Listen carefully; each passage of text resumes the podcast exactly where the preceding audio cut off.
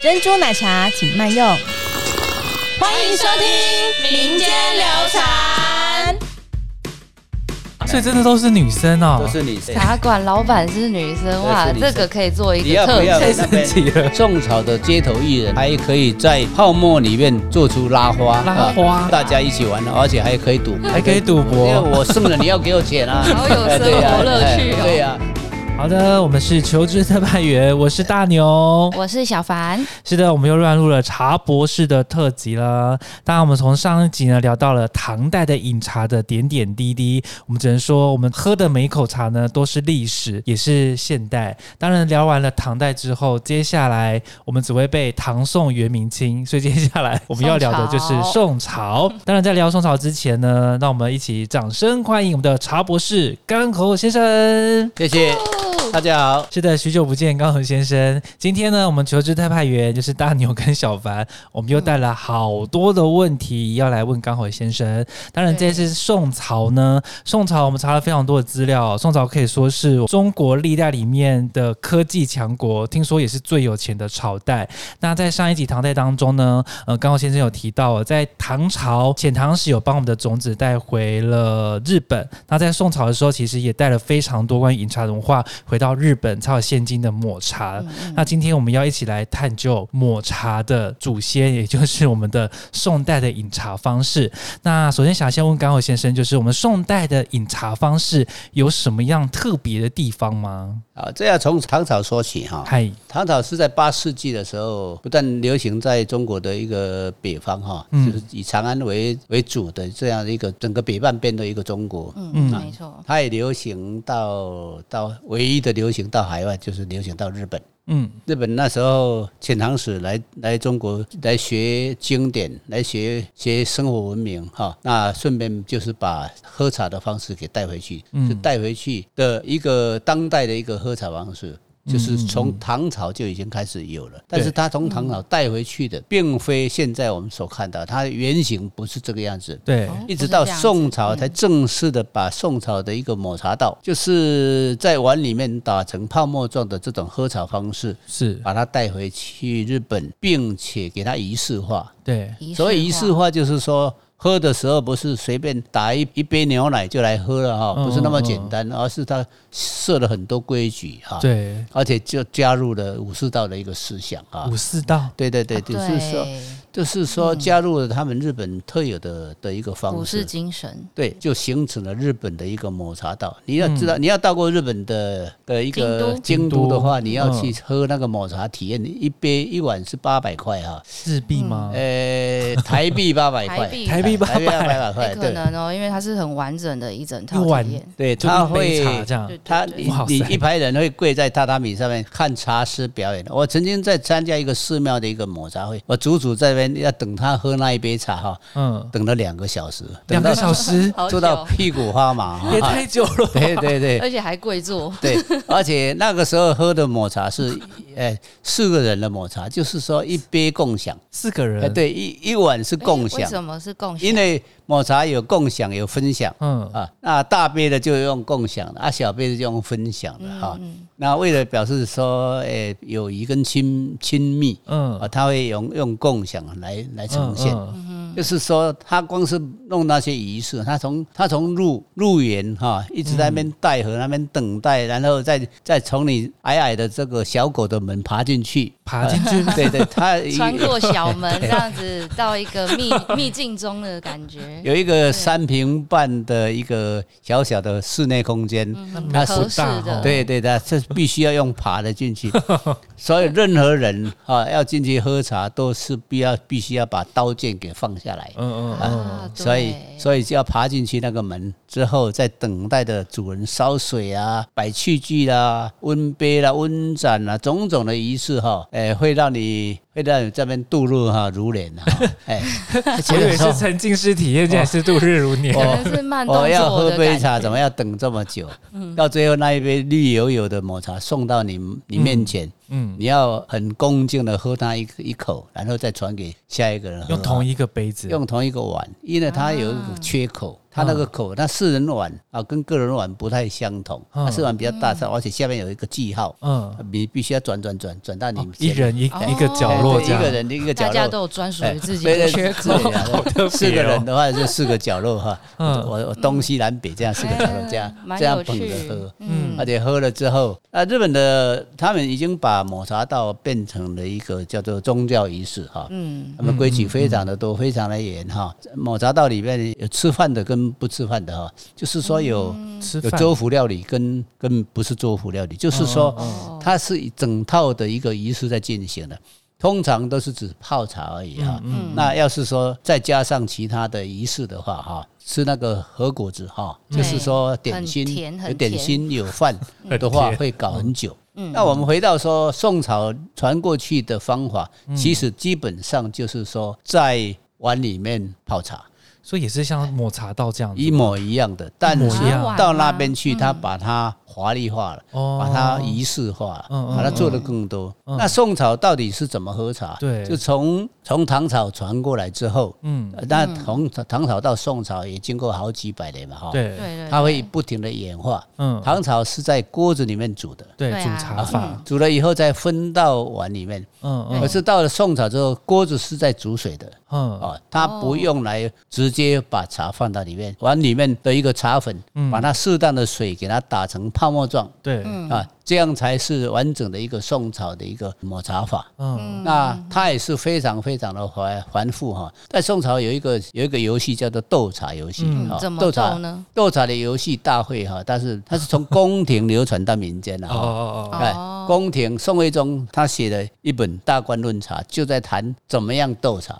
这个斗茶还蛮有趣的哈、它是一定要计较水跟茶的一个比例，水跟茶水的跟比对例对对，而且还要计较它的一个水温，水啊温，哎，对，要有一沸、二沸、三沸哈、这样的一个水温的计量，因为那时候没有温度计，也不知道，嗯，所以要从微微的开始滚，它有三个阶段。蟹眼，戒眼就是水泡开始在煮有的时候，，蟹哦眼就是蟹说眼，哎，螃蟹的眼睛对对对那么小吗？到鱼眼就是慢慢的鱼变那大个那个变大，到最后腾波鼓浪，嗯，啊，就是水已经老了，所以要在呃血眼已过，鱼眼生哈，梭梭欲作松风鸣的时候，才是正确的一个一个把水放在茶粉里面嗯他来们用观察的，来对泡的时候嗯，而且这个茶粉哈，你必须要磨得非常细。对，那磨茶粉，他们呃是用石碾来磨，嗯但是也有贵族用金碾磨啊，用黄金的碾，金碾磨出色色尘哈哦，这像就是磨豆浆的那个，对对，对，那个那种那种脸是是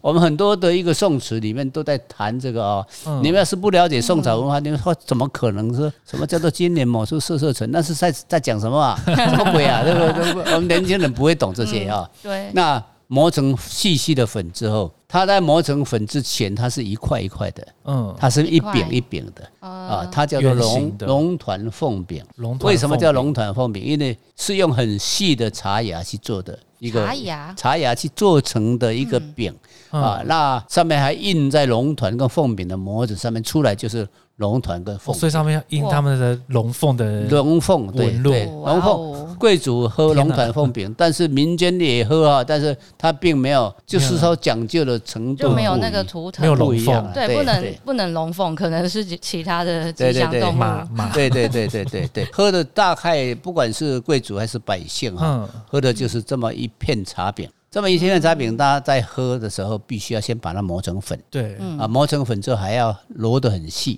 所以它的他们的茶具里面，哎，有有碾啊嗯，啊，还有碾锤哈，锤哎先把它敲碎以后，再哦再给它变成呃粉末之后，还要再碾成细粉嗯，之后还要经过揉，就是骰子那他们的道具好多哦，七件啊哇层层关卡，有七件，在在七件，在唐朝就有七件了、法门寺它有一个茶道具啊的喝茶道嗯具。唐朝喝的是各种形状的茶，嗯，但是宋朝喝的是饼茶。就是饼茶，哎嗯就确定它是进是饼茶化了嗯进化到饼茶，而且是很细的这样。那饼茶嗯喝的时候还要罗细之后，它要在斗茶，不是要开始斗茶了吗？对对，已经水都已经开了嘛，对还要讲究说这个茶粉你到底要放多少？那时候没有功课，没有砝码，我怎么知道要放多少？全凭凭你的经验，放几勺，哦，放到几勺，放在碗里面，然后加水加多少，应该怎么打加多少水，打多少水，还是说一次加满了以后再开始打，嗯，是有技巧的。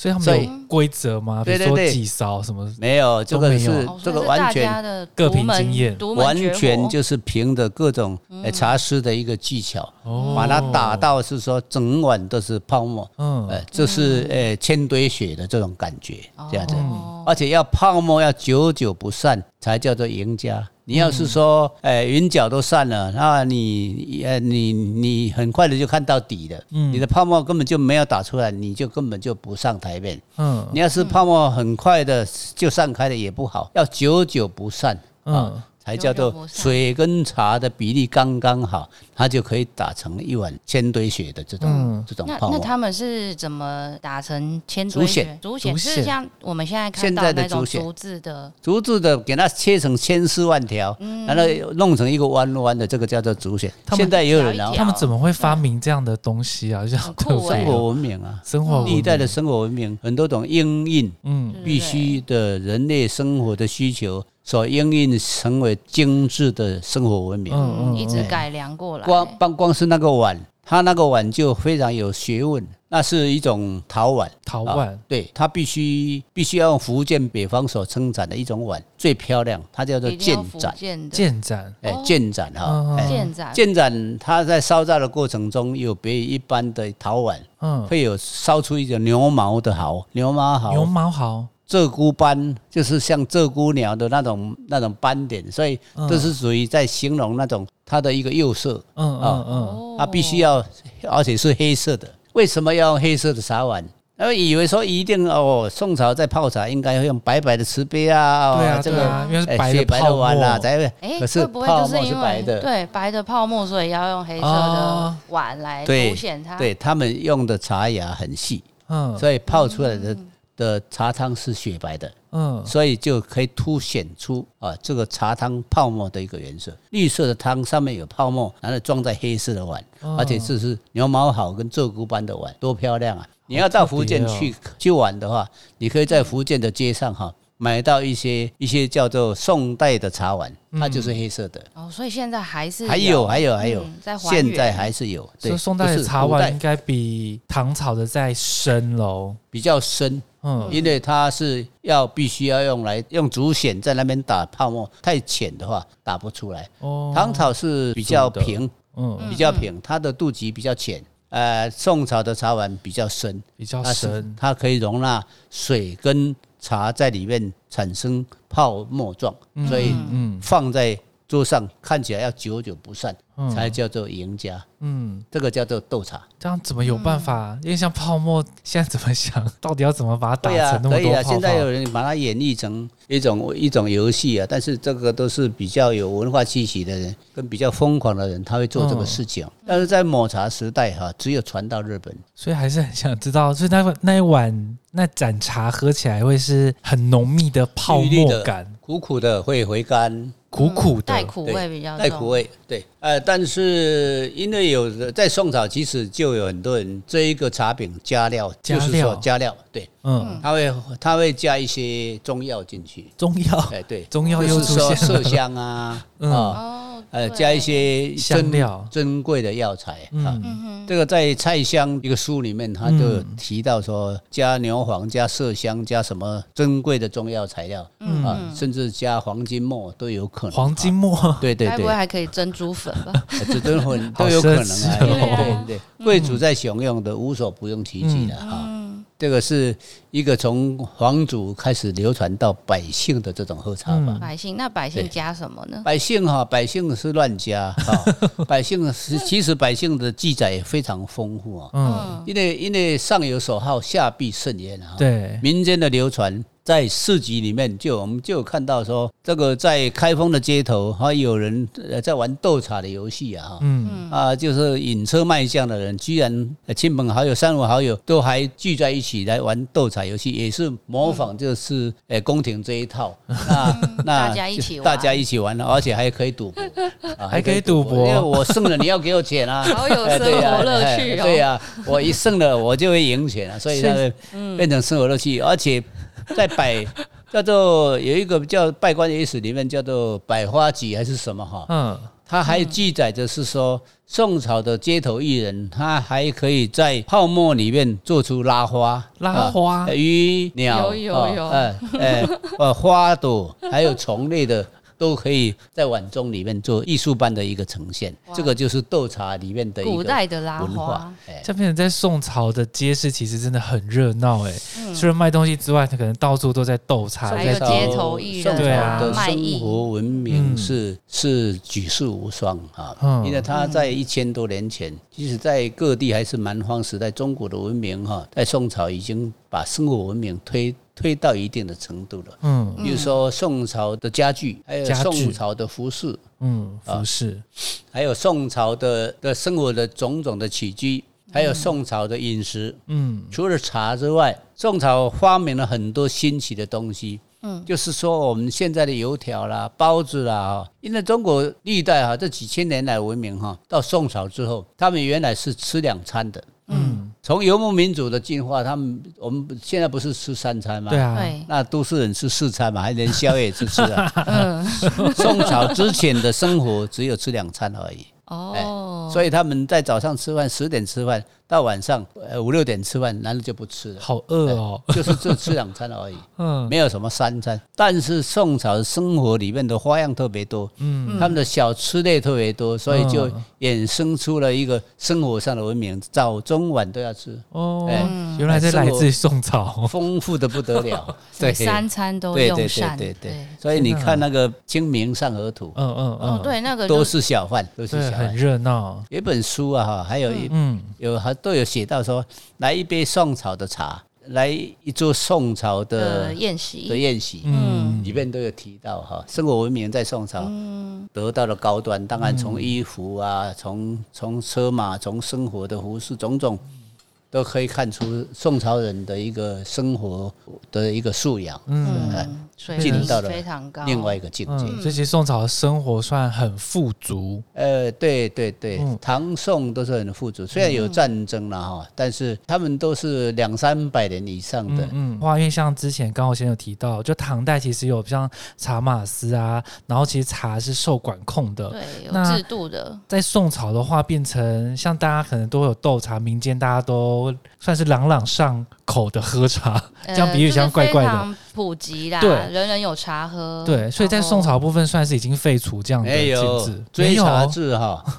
追查制就是说它是有一个法律上的规定哈，嗯茶饮追查制都是属于就是说。我茶叶是官方买卖，你想嗯要你买我的多少茶，必须要有多少的银票嗯，啊，所以它有一个有一个比例在对，啊，有一个叫做茶饮，哎，买茶的票据，营茶饮营没有养的引营哦吗？引导的引，引啊导哦的引，你没茶有饮你没有票据哈，你没有许可证，你是买不到茶的。哦，所以茶跟盐都是管制品。为什么在明末清初的时候，很多商人，就山西那边的商人，他们跑关东、嗯跑北方，都是在做这个生意，就是说从南方进来茶叶、走私茶叶，然后卖到东北去嗯在，贸易赚赚这了样很多钱。嗯就是中国从唐朝就开始管制茶叶，嗯设了茶马市之后，到了宋朝是一个制度叫做追茶哈，追是一个木头，在一个确立的确的一个旁旁边这个叫嗯做追哦茶制度。追查茶制饮度制度，嗯一两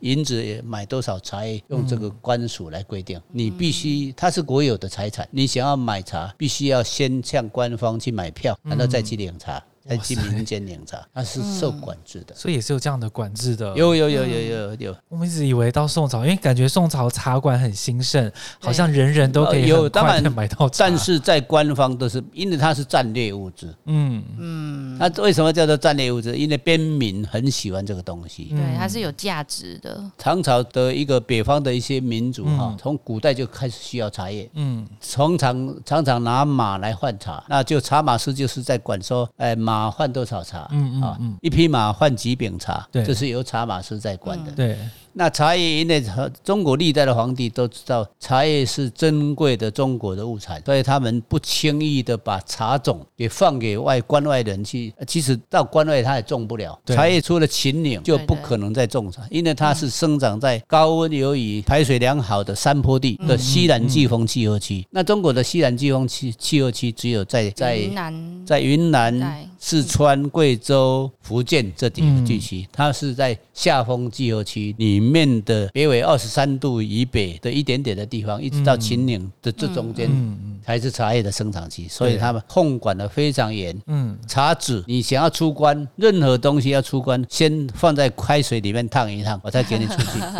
所以，所以都要这种控制的这种品种都不能出关，嗯不能出关。是资产嘛？对对很对对重对，要嗯战略物资哈，啊这个历很多历史记载哈，都是因为有人偷偷的把茶种带出去，嗯，就被就被砍头啊，哈，哦就被砍脚啊， 好哈，这些惊人哦反手啊，哈，嗯这些的一个酷刑都存在历史上的记载嗯中。而且、呃、宋代也是一样是喝绿茶吗？唐朝、宋朝都喝绿茶，都喝绿茶，因为嗯茶叶绿茶最好最好加工方式就是蒸，蒸哎，增蒸。青蒸青绿嗯茶，蒸青绿茶跟炒青绿茶是绿茶加工的两种方式。嗯蒸就是放在这水水上面蒸对，炒就是放在锅子里面炒。草，嗯对，把它炒熟，炒熟了之后才能够来使用嘛。嗯不然的茶叶的话，它会不停的消水之后，它就变成一片枯叶。对你唯有蒸跟炒，才让它停止发酵，它就维持的绿色的。嗯嗯嗯，绿色的茶叶才有价值嘛，所以它就几百年来、几千年来，它一直都是用绿茶的形态嗯存在中国的历史上面。嗯一直到了明朝才被发现误打误撞。被发现说，哎，晒过太阳之后，应该是采了茶精之后，来不 及，来不及蒸，来不来及不及炒，就发现了，然后就放在放在户外晒太阳，结果发现这一批茶怎么特别香，哎、对所以岁月就的发累积就发明了半发酵茶。嗯，半发酵茶是无意中发明出也来哎是的，一个意外的差对距。对对， 就在南方发现，就在嗯福建地区发现的，嗯所以福建地区是茶叶外销的基地。嗯。嗯，难怪。所以其实像刚刚经常提到，其实，在宋代的点茶算是在当时其实算非常的，你看是皇宫贵族或是平民大家都习以为常的一种技法，也甚至传到了日本去了。那其实我们在呃研究宋朝这边的时候，其实我们有去看了一些历史的短片啦，像一些一些学者就有说，其实像点茶法在中国来说已经算是遗失，他们用以遗已经遗失的方式来统称这一个。 很好奇，就是在日本有办法这样子去做传承，而在中国却没有办法，是因为比如说技法太困难吗？还是说是因为什么样的原因让这个点茶法就这样消失了呢？民主性的关系哈。民族性，对，日本学到了中国的一茶的一个喝法之后，嗯他们把它加入了自己的一个生活的一个仪式，嗯嗯，比如说融入了武士道的一个精神对啊。那武士道的精神，那规矩就特别多，对，所以他们跟武士道融合在一起，发展出自己的独特的一个抹茶文化。嗯嗯哎嗯，抹茶文明哈、抹茶文明从十一世纪开始传到日本之后，它其实它一直到十六世纪都还没有消失。十六世纪、十七世纪不是已经半中国已经发明半发酵茶了吗？对为什么对日本还一直闭关着流行着抹茶文化呢？嗯为什么呢？事实上嘛，他们就是闭关了三百年，他们哦都都不跟外界接触。嗯日本的锁国文化是说，在十十五、十四世纪的时候，他锁国啊，他就他就不跟外界接触，嗯他们发展自己的文明。等到他们打开大门，外面已经变嗯嗯了，已经呃嗯十六世纪多了。嗯对，再次接触的中国文明就是壶泡文化，所对以日本有两种泡茶方式，一种叫做煎茶道，一种叫做抹茶道。嗯煎茶道就是壶泡文化，哦，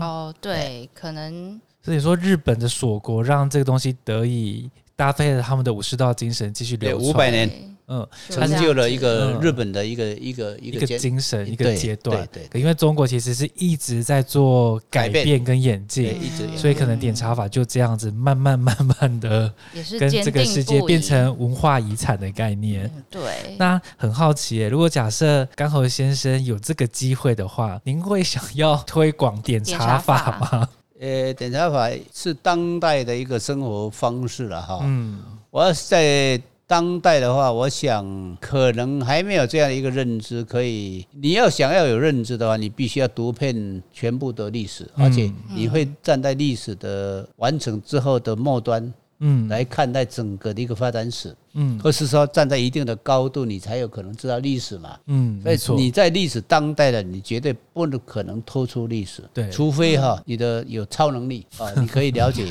了解超时代去了解了解。嗯那为什么我们现在能够了解说每一个朝代的一个生活的文明，嗯尤其是茶的生活文明，是因为我们现在的书籍的关系。其实茶没有一定的科学的一个源流，嗯中国茶里面到现在大学还没有没有完整的一个茶艺课程，台大有一个茶助学嗯对，但是它并没有完整的茶科教育。嗯中国大陆有，中国大陆四川大学、云南大学都有，嗯，对整个这茶叶研究所科系种种的嗯嗯有，但是台湾没有。嗯嗯应该在三十年前吧，哈、嗯张宏勇老师，对吧？他就把《四库全书》哈、经史子集哈、都已经给它电子化了。嗯，所以我们要查到任何资讯，都可以从这里面查。对，嗯除了《资治通鉴》在记载它重要的历史事件之外，嗯经史子集》里面有很多都是属于就是说历代的一个文艺的一个综合。嗯啊嗯，它的记载是无所不包括。嗯那在生活文明里面，我们就可以从历代一些记记载里面，比如说，哎，我们发现说宋朝，我怎么知道宋朝怎么怎么生活的？对我是从书里面看到的。嗯啊，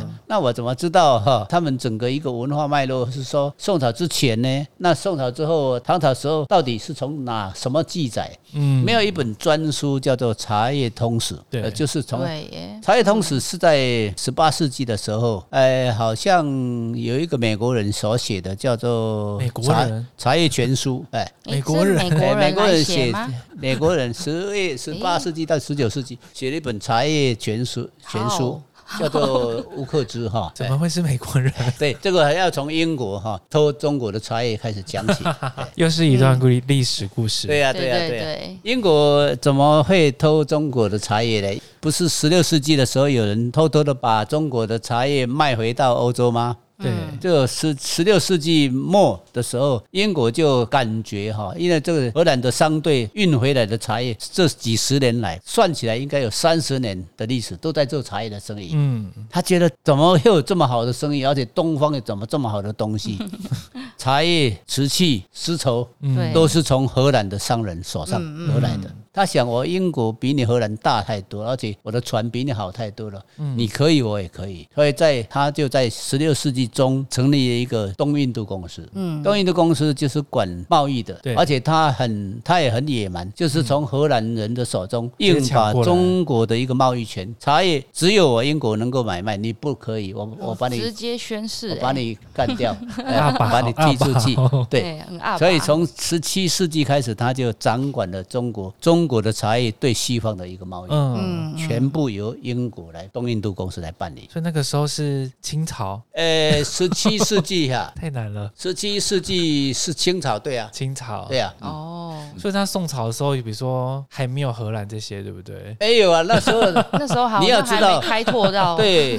呃，十六世纪有有欧洲人来，他是从陆路来的，啊陆路丝绸之对路，哦这是马可波罗不是在十六世纪的时候到元朝吗？嗯啊嗯，因为十五世纪的时候航航海世纪已经开始了嘛，嗯嗯那知道贸易风，知道太平洋整个世界的洋流，它会循环一周、一一周，它又回到原地。嗯嗯所以他们发对发现这个理论之后，他们就驾着自己的帆船、风船，嗯嗯这样就环游全世界，又来到了广州，就哦拿到了中国嗯茶。这个是在一六零八年嘛，我记得《茶叶全书》是这样这么记载的哈。嗯一六零八年的时候，荷兰的商人把中国的茶叶从广州带回去到欧洲去卖给了卖给了欧洲人，然后赚翻了，赚一百倍、一千倍这样的。嗯，好惊他们人。惊讶于说，东方怎么有这样这么迷人的一个一个物质啊？嗯嗯嗯，那个时候茶叶开始不一样的时候。嗯嗯嗯因为在十六世纪、十六、十七世纪开始，中国呃开始会懂得怎么制造茶叶，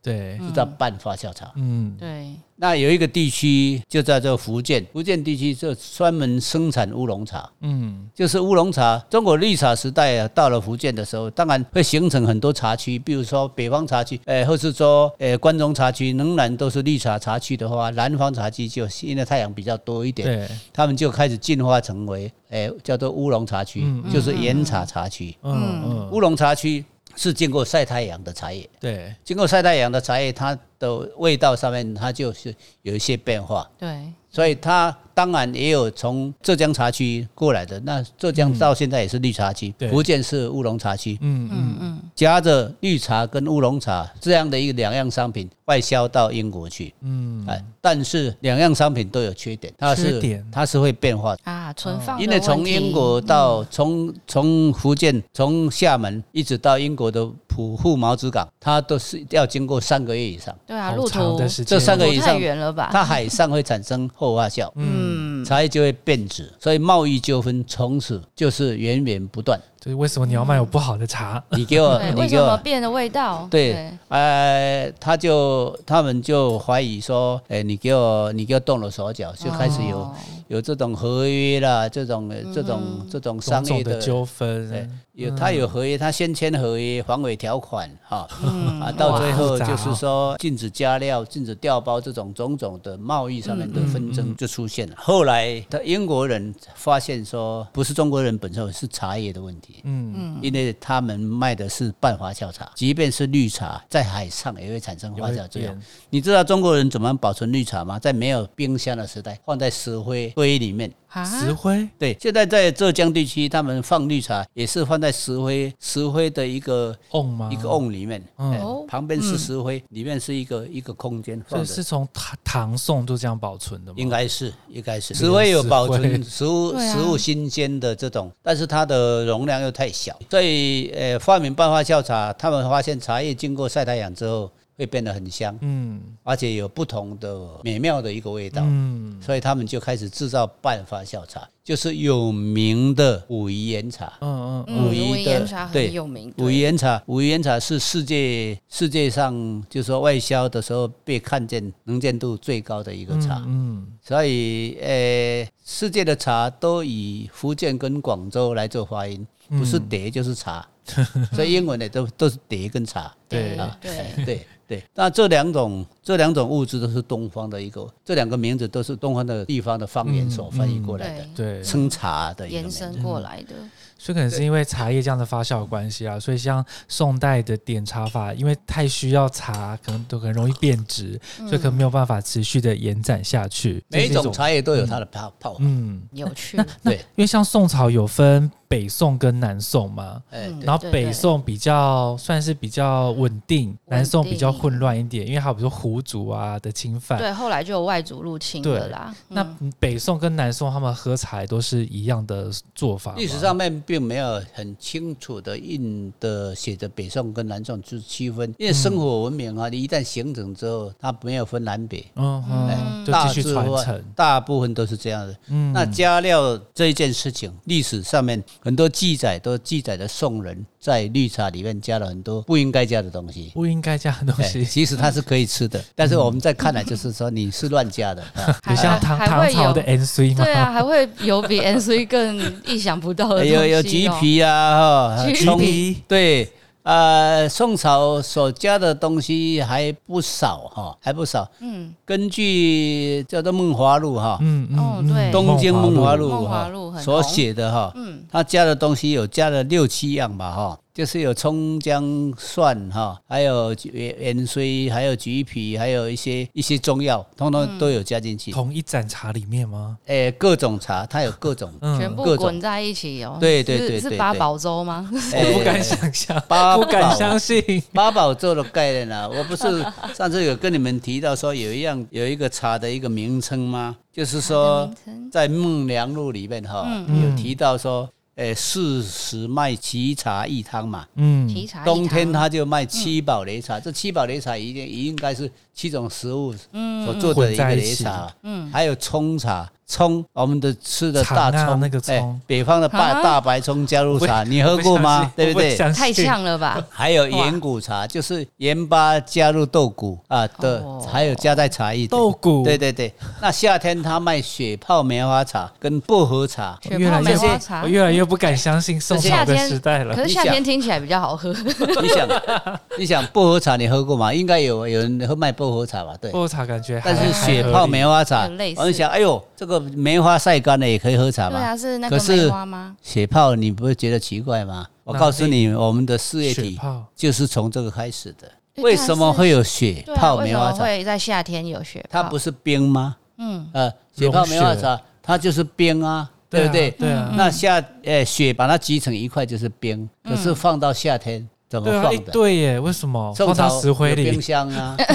也有冰箱吗？没有吧？没有，对啊，可是你要知道，你要中国到整个中国大陆，它是这样生活的。冬天哈、长江应该在南京的时候，冬天还是下大雪的哈。嗯，啊，他每家家户户应该都有都有地窖啊，地窖地窖地窖他们都可以藏可以冰藏冰藏雪啊，啊地窖都很大哈。好特别啊，哦。对啊，夏天拿来拿来应用的话不奇怪啊。我们现在嗯他们冰哈、都发现，其实并不是说只有在在宋朝发现的嗯啊，，在哦，他更们久更久不是冰箱啊，是冰冰库啊，窖冰库库冰啊，地窖里面 哈。地窖，啊，从地窖里面做成一个商品，那应该冰也是大到一定的程度，才可能做做成商品嘛。嗯，对它做成雪泡棉花茶好啊，特别雪泡棉花哦茶就引起我的好奇，嗯，它如何能够做夏天能够卖雪泡棉花茶？嗯，就是说以以冰入茶这种概念。所以是喝冰的，当然喝冰的、啊，哎，棉花。然后我想它的食单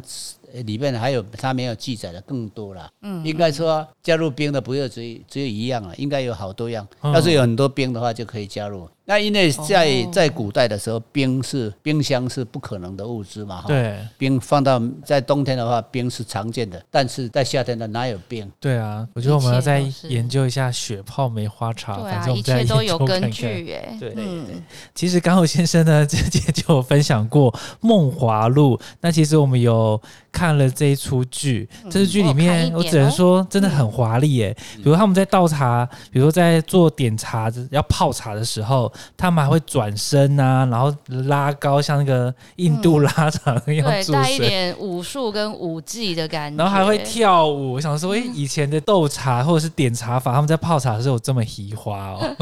呃，生活上的看到都雅吓到生活上的雅士都有可能啦。嗯，你现在到内陆去哈，那有一些风景区，它都还会表演拉茶，嗯，啊或是说高的湖哈，然后很长的嘴，然后再冲茶这种这种表演都很嗯内陆都很看高得的到湖。，嗯，就是带个旋转跳跃这样子来，对，旋转跳跃来舞比着眼，然冲着后嗯就上 到，我看到都吓到了，还好奇想问，因为其实像这部剧里面，因为刚好提到，就是像《东京梦华录》啊，甚至是《梦良录》，都是当时宋代很有名的嗯一些技注对记。那其实在，呃《梦华录》这出戏剧当中，其实就看到有女老板在那里做点茶，所以像在宋朝的话，不管是男生女生，他们其实都可以做这样子的动作，还是说会像我们的刻板印象一样，其实古代应该只有男生为主。对视察的人，我想宋代记载的卖茶的都是女生。都是女生，对对对，嗯呃，而且记载的很详细，他们穿什么服装，他们长成什么样子，茶馆长成什么样子都有记载。嗯这个说来可能要说半个小时，怎么会这样？好啦，其 实，